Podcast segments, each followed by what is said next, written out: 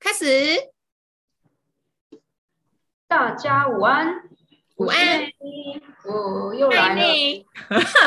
突然很嗨，这样。我现在人在外面，所以可能大家会有一些回音什么的，大家就先呃将就一下。然后我们今天要来讨讨论的这个问题，就是也蛮有趣的。看一下哦，标题是想要全职经营自媒体前，你可以先考虑这件事情。因为我们发现有很多人想要全职经营，但是比较不敢，所以我们今天就来跟 D B 讨论，我们是是不是现在状况是全职，或者是我们之前有兼职过？那我就想要先问，为什么？嗯，你当初会选择全职？那你有兼职的经验吗？有啊，其实最刚开始都是兼职的，啊，而且我，嗯，后来。我觉得真的是有时候好像需要一个 moment 跟发生一些事情推你一把，嗯，像很多人可能就是因为疫情，但我也算是在疫情的时候开始决定要全职的。但是我觉得疫情它不是最大最大促使的考量，它有点像是蝴蝶效应。我大概说一下我的经历好了，我的经历是我二零一八年就开始做网路了，那我其实一直以来都是在。兼着做，本来只是希望看有没有为了未来储备其他的可能性，然后跟能不能多赚一点钱，类似这样。我我觉得蛮大程度也是自己一直在寻找自己的价值。不知道大家会不会有，尤其是刚出社会，然后不确定自己未来想要走什么方向的人。像我自己本身，为什么我会那么认真的走网路？我觉得其实你说。自己的心态多强多坚定，其实我觉得刚开始都不是的，都是环境所迫。像我是因为我换过很多份工作，然后我常常在经历，就是因为你要你要面试，然后你要思考你的下一个方向，你要思考为什么做一份工作做一做，当初很很热血蓬勃，但是进来可能一两年之后跟自己所想的不一样。所以其实我有点算是因为这样子开始在思考自己想要的到底是什么，然后网络就是很多人说也可以赚钱嘛，所以就好像没什么不可的，边摸索自己，然后边寻找获利机会这样子。然后我从二零一八年到我二零二零年才正式的离职，但是其实我在二零一九年的时候我就开始赚钱了。所以等于我二零一八到二零一九将近两年的时间，就是在摸索，在找方向。然后到二零一九年，呃，说莫名其妙也不是啦。我现在回头看，我知道做对了哪一些事情。但是当你在那个当下的时候，并不知道自己做对什么。那为什么二零一九年开始赚钱之后，没有想要离职？当然就是因为那个那个收入不稳定啊。所以他也只是。让你在网络的事业上好像有一个 milestone，就是哦，终于有一点突破。因为其实我相信，虽然我们常常看到好像很多人说网络赚钱，但是你认真的去思考那些来源，都是都是真的有赚钱头部的那几个。那你没看到的是没有赚钱的很多人，可能像我自己接触的，我从二零一八年开始学，那认识了一些朋友，他们到现在都还没有赚钱啊。我还算是呃比较好的，有突破到另外一个阶段的状态，所以我也是因为这样子，到二零二零年，我那时候真的为什么从兼职，然后到决定全职，老实说，我那时候的钱也没有到真的那么的可以 cover 全职。我知道有一派，尤其是不离职创业这一派的人，他们会觉得说，你兼职到一定程度可以供应你的。呃，cover 上班的收入的时候，你在你在真的变成全职，但是我觉得人生不是那么的绝对由数字决定的。像我那时候，为什么我从下定决心从兼职变成全职，其实有一一长段一直在思考。那后来是什么促使我？其实是因为，嗯，就是眼睛有有一些状况。就是我觉得那算是一种本身自己心里就有在思考这件事，但我没有勇气去做。然后后来我就是因为眼睛，嗯，因为我喜欢看书嘛，然后我上班是在做国外业务，下班我也是在做网络，所以基本上我是醒的时间几乎都在用电脑。那当然，我也希望让眼睛多休息，但是现实的状况就是现在这个世道很难呐，所以，所以我那时候，但是我看我看电脑的时候都还好，我是后来发现我看纸本书的时候，我的那个字不能聚焦，然后我才开始有一点吓到，然后我想说，那时候其实我有去看医生，好像。嗯，我觉得他他有点是慢性的状态，他并不是说我现在一看不到之后我就完全都看不到了，不是，而是我会，例如说可能一个月或一季经历过一次这样子的状况，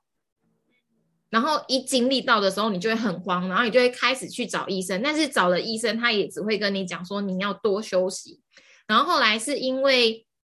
嗯，就是有一个医生，他就跟我讲说，你要注意这个其实是一种老化的状态，就是这没有救的。你的你的眼睛机能一旦退化了，是任何的手术什么的都没办法救回来的。所以你真的要让你的眼睛多休息，哪怕只是这段时间，因为就是当你开始看不到的时候，眼睛其实在告诉你一些讯息嘛。然后后来我其实也有发现一件事情，就是不知道大家有没有注意，就是说。你可以去观察哦，你的身体的某个机关，它会特别敏感。像对我来说，我后来发现是眼睛，就是当我整个人很累的时候，我第一个反应出来的都是眼睛。所以我那时候就有一种，嗯，老天可能就是叫我要，就是全职经营了吧，这样子。然后那时候其实，因为我之前其实也有在做直销相关的，我们是一整个团队都在做网络的。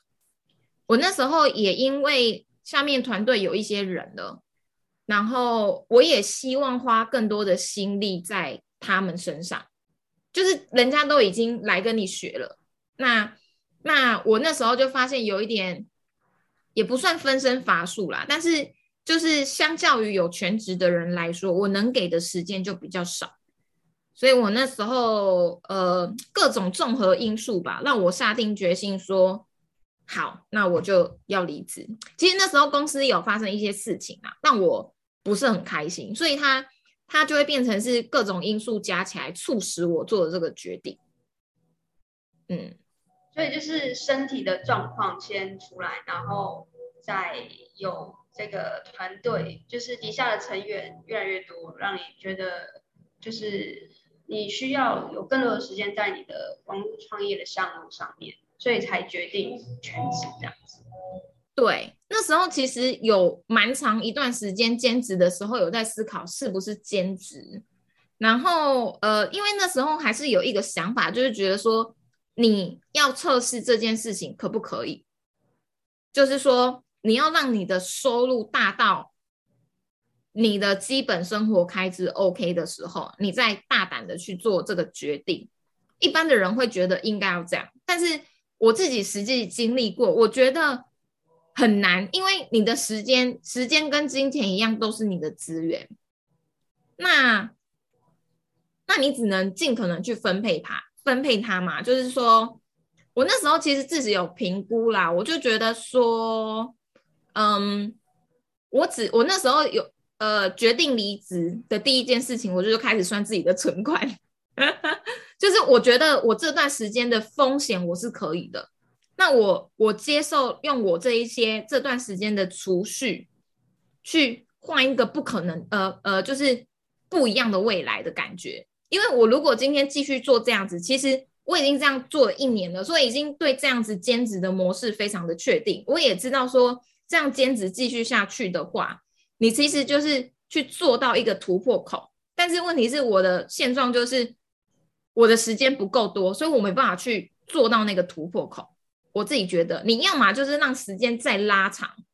但是当你是去管理人的时候，我觉得没有人会等你的。大家都对成果这种东西是希望可以尽可能看到的，包括你经营自媒体也是。为什么很多人在刚开始做的时候很有热情，但是到最后没办法继续做下去？我觉得你没有获得回馈是一个蛮大的原因。嗯，就是没有想清楚，你你要坚持下去的话，你觉得获得怎样子的回馈才有办法让你持续下去？如果你没有回馈的话，我觉得真的蛮难的，因为毕竟它是需要你真的付出心力的事情。嗯，非常认同。就是我身边好像也没有创作者是真的，你的就是收入真的 cover 到你的全职才离开的。基本上都是可能你有看到一点成绩，然后你各种评估之后就跳全职。所以我想问 D B 是因为我自己的故事是我没有兼职经营，我一开始就是全职，所以 D B 这边的经验是两个都有。你觉得最大的差别是什么？你说全职跟兼职吗？对，就是时间啊。时间就是你说全职可以就是全心全意的去去照顾你的团队这样。嗯，对，还有我我觉我觉得全职跟跟兼职，因为时间的不同，以及你就嗯最根本来说就是你的你的资源不同。全职因为你分两个面向哦，全职你是不是？不管怎样，你还是有源源不绝的收入，因为你还是上班上班族，所以你的资源你不需要去思考，你的金钱资源，或者是思考的不用到这么多。然后时间的话，你就是八小时卖出去，看你的工作状态啦。我那时候是故意找了一个只要卖八小时不用加班的工作，然后嗯，我觉得就是看你怎么运用。但是我觉得兼兼职跟全职。说对我的启发好了。其实我虽然到现在，我觉得我也没有呃到我当初下定决心全职之后的理想，但是我蛮不后悔的，因为我发现你全职经营跟兼职经营啊，资源是一个表象而已，但资源会开始让你去意识到心理的状态。就例如说，你全职的时候，你没有那八小时了。你也没有那个稳固的薪水了，你的心态想法会完全不一样。然后面对的那种恐惧，就跟那个穷爸爸富爸爸，之前我看不懂的，我后来全全职经营了好像两三个月之后，我再又回去看穷爸爸富爸爸，我开始能够理解穷爸爸富爸爸的前几章在讲什么。他其实是一直在讲的一件事情叫做恐惧。他说为什么那么多人？明明上班不开心，他还是愿意去上班，因为他无法克服自己的恐惧，他甚至连自己有恐惧他都不知道，他不知道一一切推使他持续去做跟不敢做决定都是因为恐惧。但但当你没有去正式面对恐惧的时候，你是很难去突破它的。所以我我后来全职之后，我觉得。虽然我好像整天在家不知道在干嘛，但是那个心心境的转折跟思维，我觉得它是有更上一层楼的感觉耶。那是一种感觉，我不太会形容，也不会把它具体变成一个怎样子的案例。但是那个，当你当你嗯哦，我觉得那就是你更能够面对自己的情绪了。嗯，以前有很多情绪你会不知道为什么的，但是当你全职你自己经历过一次。那个恐惧，然后你整天在家里思考，我接下来要怎样才能够让自己活下去的时候，你会更愿意去面对那个情绪，然后更知道接下来一步在干嘛。那这个的好处是什么？这个好处就是你的复原力会很强，就是我的时间的观念跟之前已经完全不同了。以前我可能是一季一季在规划事情。我现在是一周一周在规划下一个阶段的感觉，嗯，就是对时间的观感吧，我觉得会不太一样。嗯，这样有回答到你的问题吗？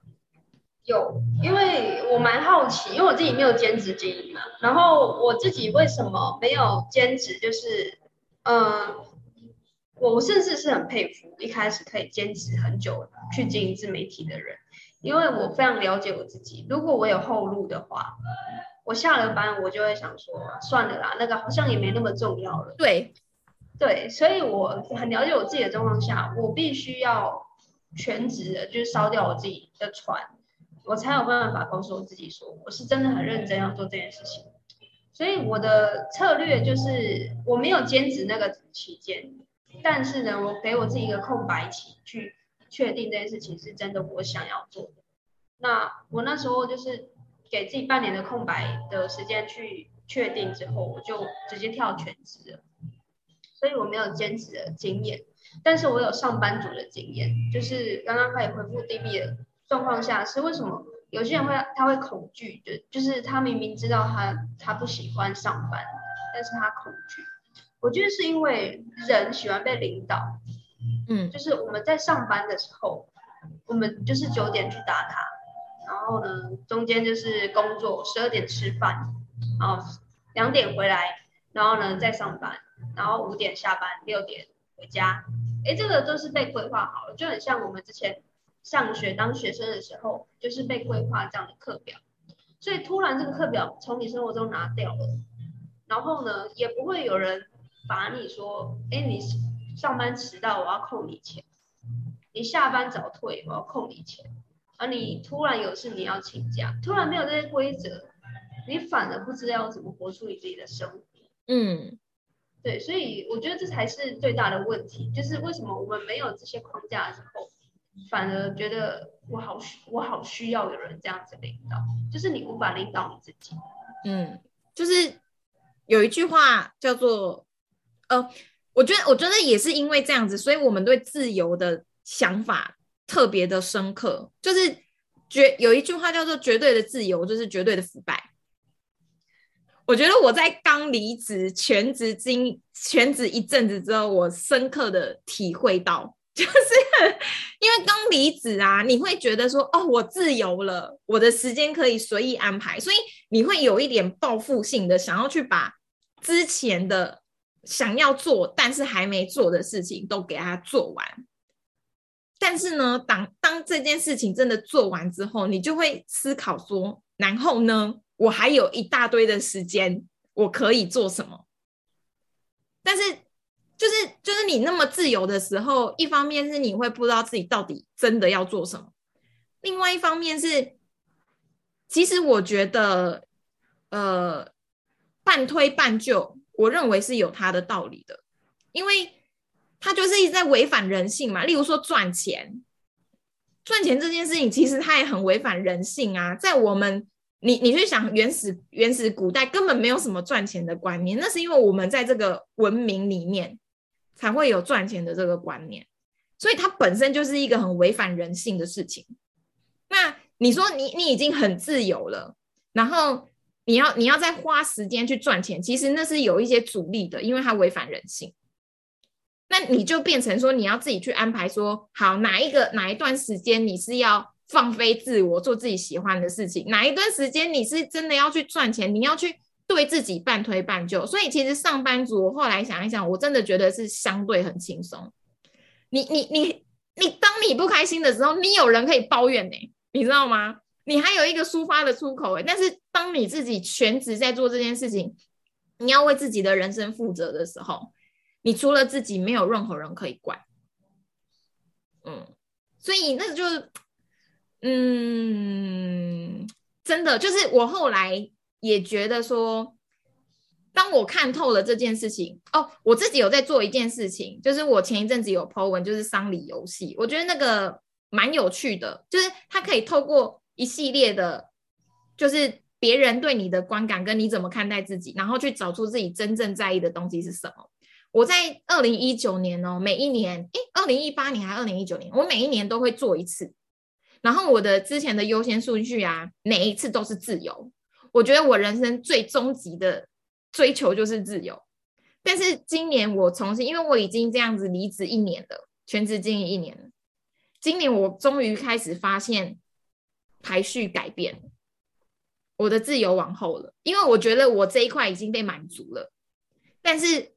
因为被满足了，我反而会去想要追求其他的东西。我开始会去追求更不自由的东西，因为我开始意识到，原来某种程度的不自由，其实能够为我带来其他的东西。所以我觉得凡事它没有好坏，只是你要够清楚自己。像像妹的妹的经历跟我就相反，我觉得我们。能够，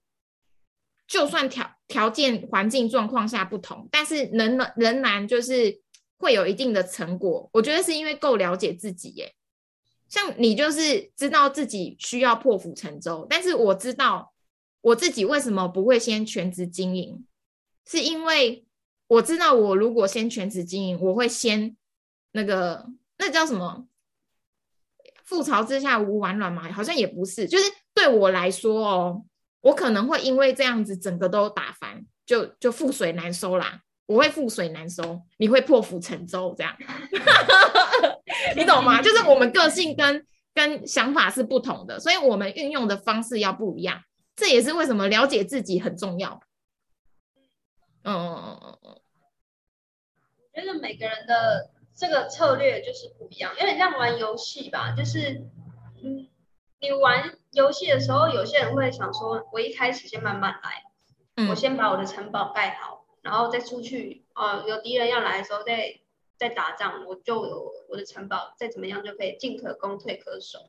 那有些人就是说，我就一定要先出去看看呢，我怎么知道外面有没有敌人什么？就是每个人操作的这个方式不一样。那我觉得有趣的是，就是当我那时候还在徘徊或者还在确定的时候，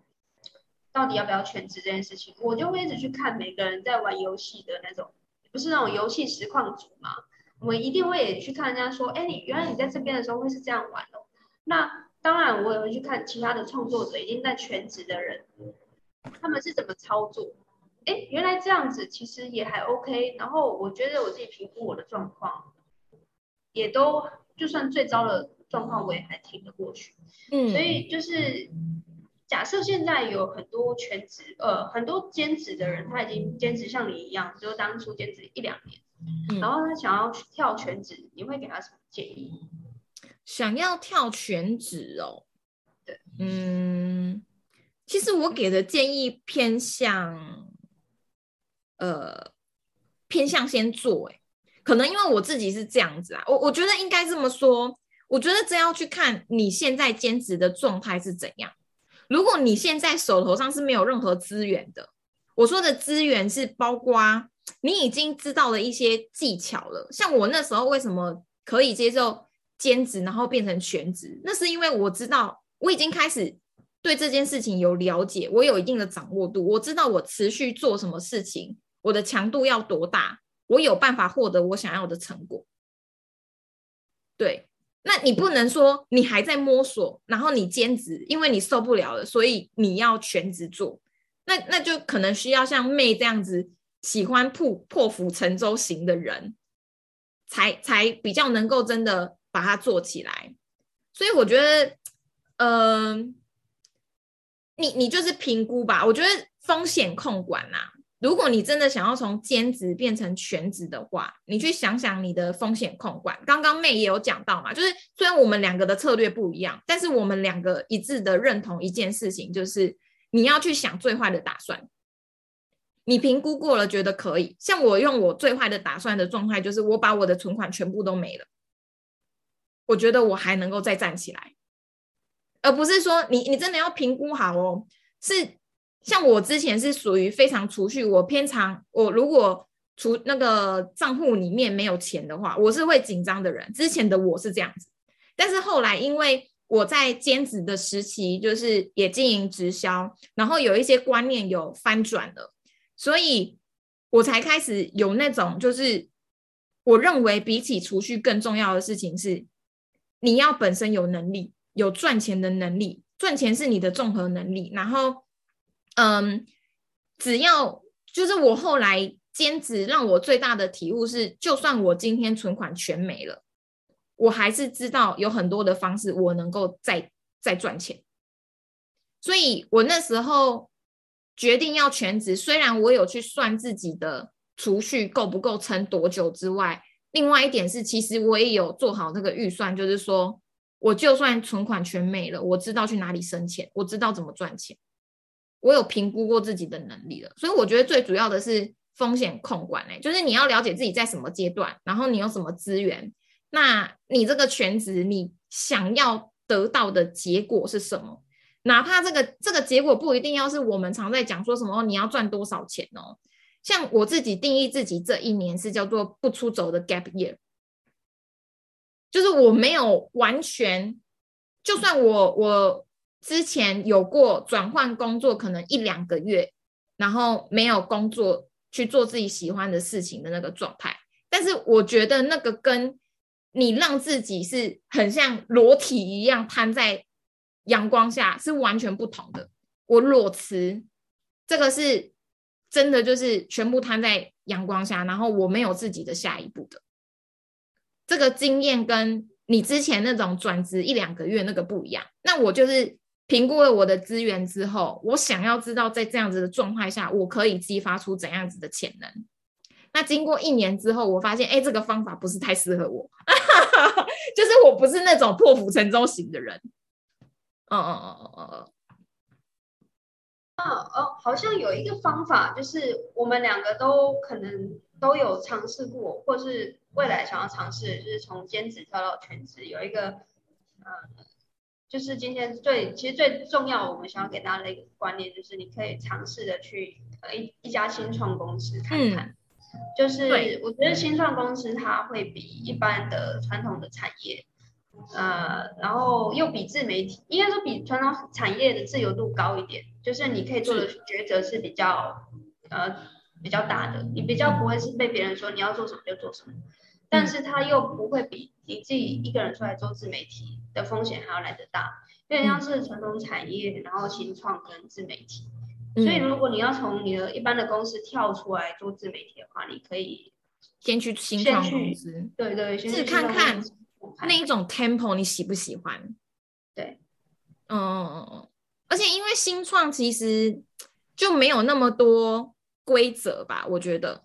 那你要去适应。你看哦，像我之前我也是比较偏向去那种正规的公司，然后我最近就是另外找了一间新创公司，他们。他们就是很 free 啊，free 到让我已经自己全职经营一阵子的人，我也觉得我也需要适应。就是哦，原来有有一间公司，它的制度是这么 free 的这样子。所以，如果你你想要，我觉得想要经营自媒体，我觉得要看你到底为什么想要经营自媒体。那如果你真的是想要经营自媒体，成为一个事业的话，其实老实说，我自己啦，因为我可能觉得自己不太是适合当创业家的人，所以，所以我觉得，呃，新创公司可以让你去了解那样子的文化，跟一个，因为新创它比较偏向是从零开始的，它没有那么多之前的规则，那你一进去了，基本上你是跟这个团队一起在导打造另外一间公司的感觉。所以你可以进去尝试一下，看看你觉得适不适合你，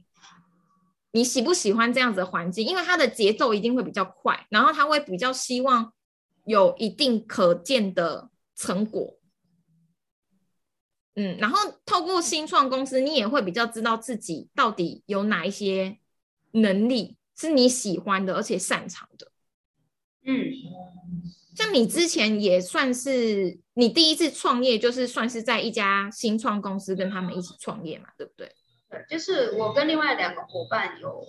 一起，应该说就是主要有一个带头的伙伴，然后我们三个人就是一起把这个公司从非常长，应该就是直接是从零到一啊。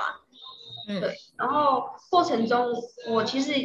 也因为这样的经验，我真的从一个上班族的脑袋，然后转成像你说的创业家的。思维，嗯，对，所以我现在回头看，如果我直接从上班族，然后跳到做自媒体的话，我真的没有这么大的决心跟勇气去直接触碰市场，因为真的是有一点恐惧，而且这不是以前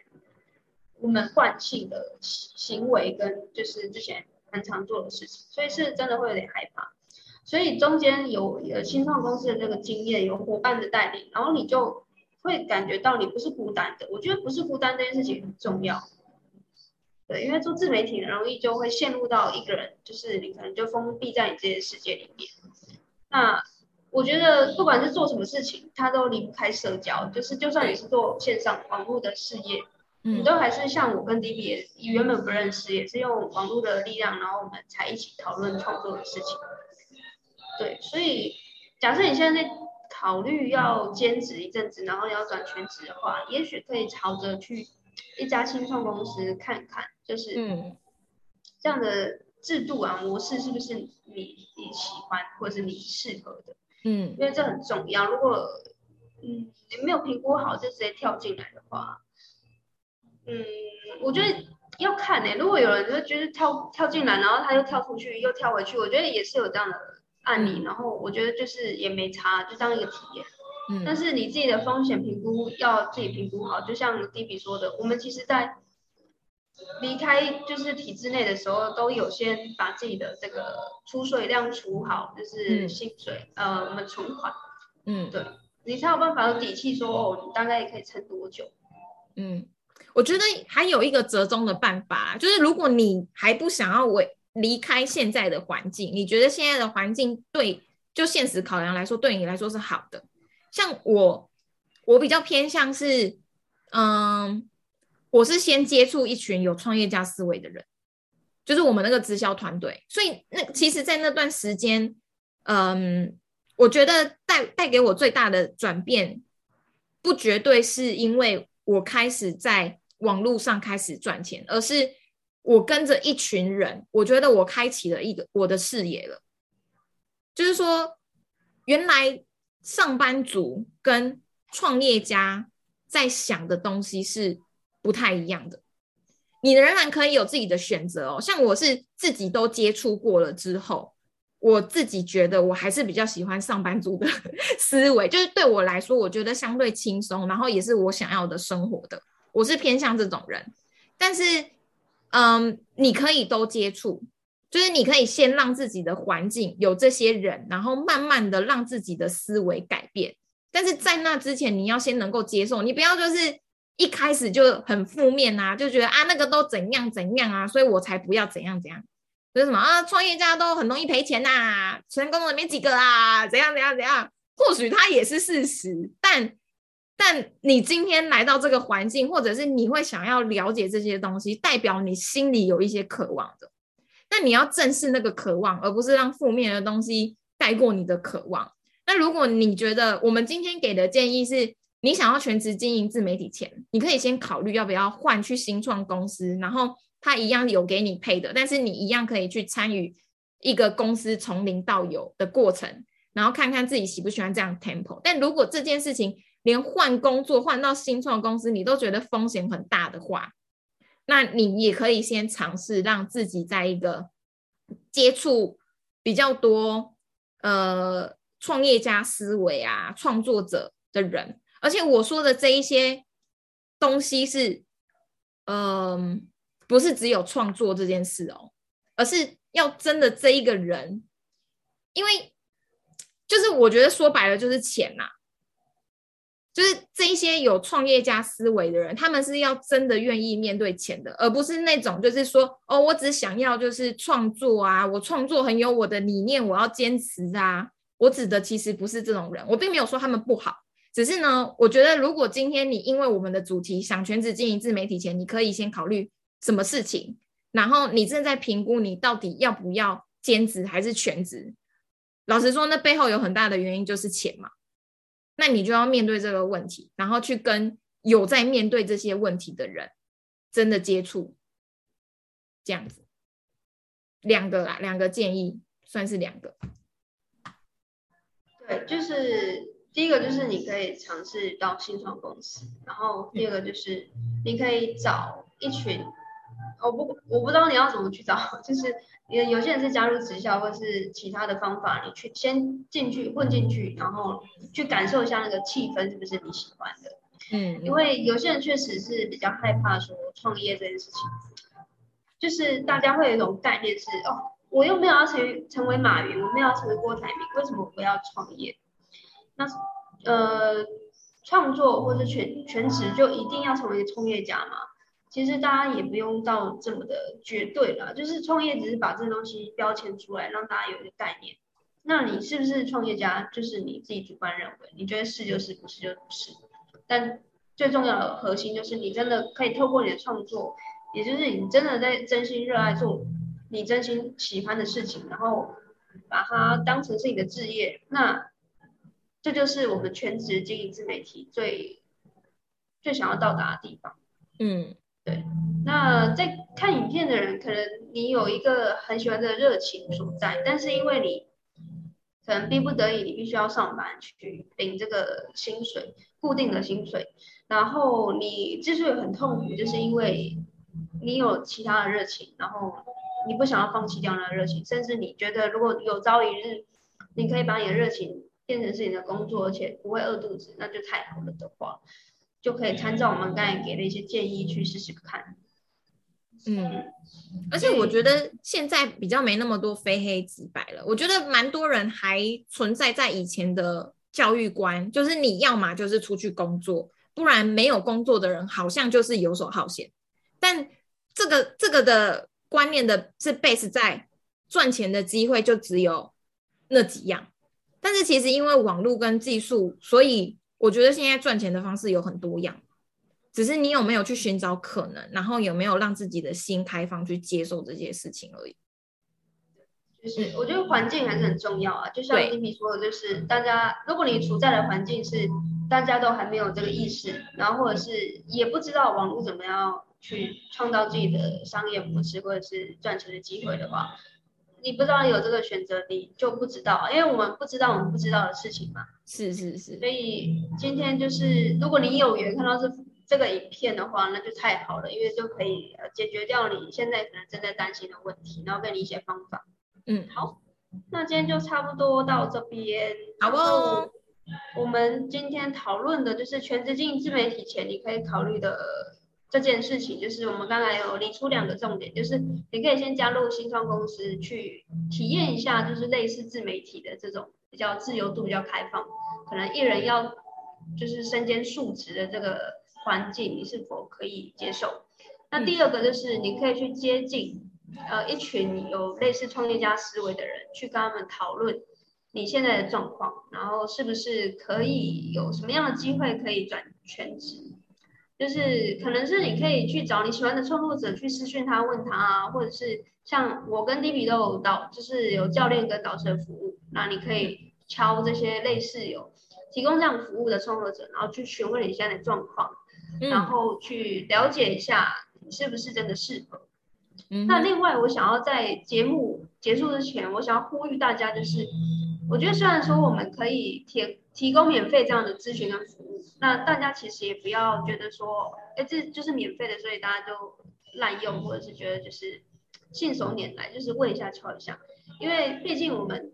嗯，应该说你要先尊重别人专业还有时间，别人才会尊重你。那甚至如果你之后真的全职经营的话，别人也才会这样子尊重你。所以就是在询问任何问题之前呢，我们都很乐意回答，但是也不要把这个权利就觉得说这就是。嗯，应该的，所以以上就是我觉得希望双方都是很珍视这段时间的嘛。如果你真的很珍视，你你就来，我们也愿意珍视。但但如果你不珍视，那没有道理，我们也需要珍视啊，对不对？我们更珍视我们的时间呐。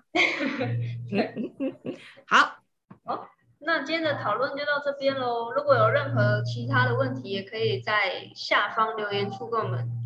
呃，询问那今天这一次是不是我们是会之后会暂时有休更，就是对哦，今天应该是我们两个采访系列有关自媒体啊、p a c k a g e 啊跟写作相关的呃一个段落这样子，因为我们接下来呃两方都会有其他的规划，那就是。请大家在敬请期待，看我们有没有新的计划。但是目前呢，这这一整个采访的系列啊，有啦，明天还有一个啊，就是在 IG，是最后一一场。对对对对对，今天在 FB 是最后一场，然后明天会会会在那个内，就是我们两个会用 IG 开直播，分享的主题是什么啊？如何做出个人品牌的差异化？对对对对对对所以明天算是真正的最后一集。如果大家有兴趣呢，就可以追踪我的 IG 或者是妹的 IG。我的 IG 是 DBLai D I B B Y L A I，妹的 IG 是，我的 IG 是 Maylab 点 Coach，就是 M A Y L A B 点 C O A C H。